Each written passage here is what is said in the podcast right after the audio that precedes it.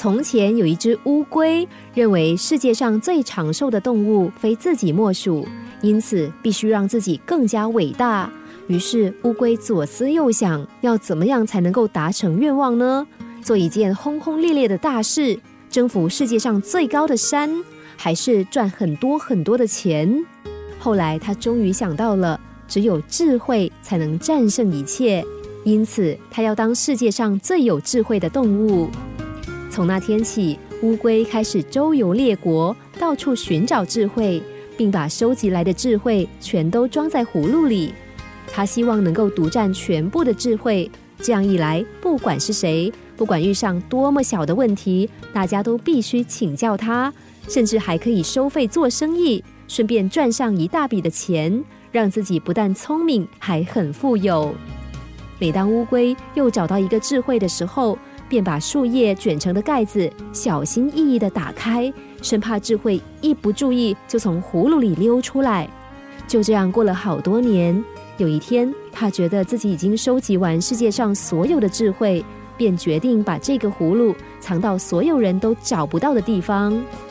于是，他把葫芦抱在胸前，往海底游去，打算把葫芦藏在海底最深处。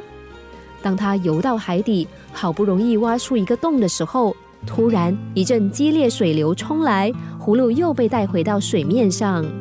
乌龟觉得藏在海底不安全，于是就带着葫芦回到陆地，坐在石头上沉思。微风吹过，一片叶子落在乌龟的身上，它突然大叫了一声，就把葫芦藏在全世界最高的山上，这样谁也拿不到了。说完，乌龟马上提起精神，往山的方向走去。他来到山脚下，看着一块块大岩石，就用一根绳子把葫芦绑起来，挂在脖子上，开始往上爬。当他努力的想跨出第一步的时候，葫芦却垂到肚子前面，妨碍他爬山。就这样试了很多次，连一块大石头都爬不上去。这时候，有一位坐在路边休息的旅人开口了。你为什么不把葫芦挂在背上呢？这样不就好爬多了？原来他已经在那儿看了好一阵子，终于忍不住开口建议乌龟。乌龟一听，才惊觉到世界上还遗留着好多的智慧，这样辛苦的搜集只是白费力气，因此他就把葫芦往地上一摔，智慧也碎成一小片一小片，随着风飞向了全世界。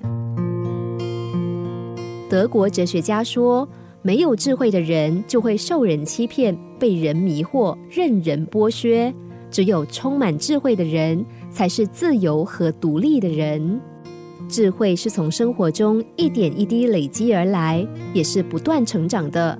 如果满足于现状而不求进步，那么这个宝库只会慢慢的流逝。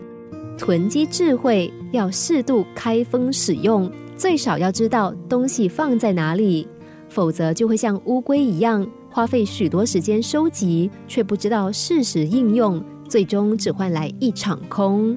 当然，他的努力并非完全白费，至少从中学到了智慧是无穷尽的。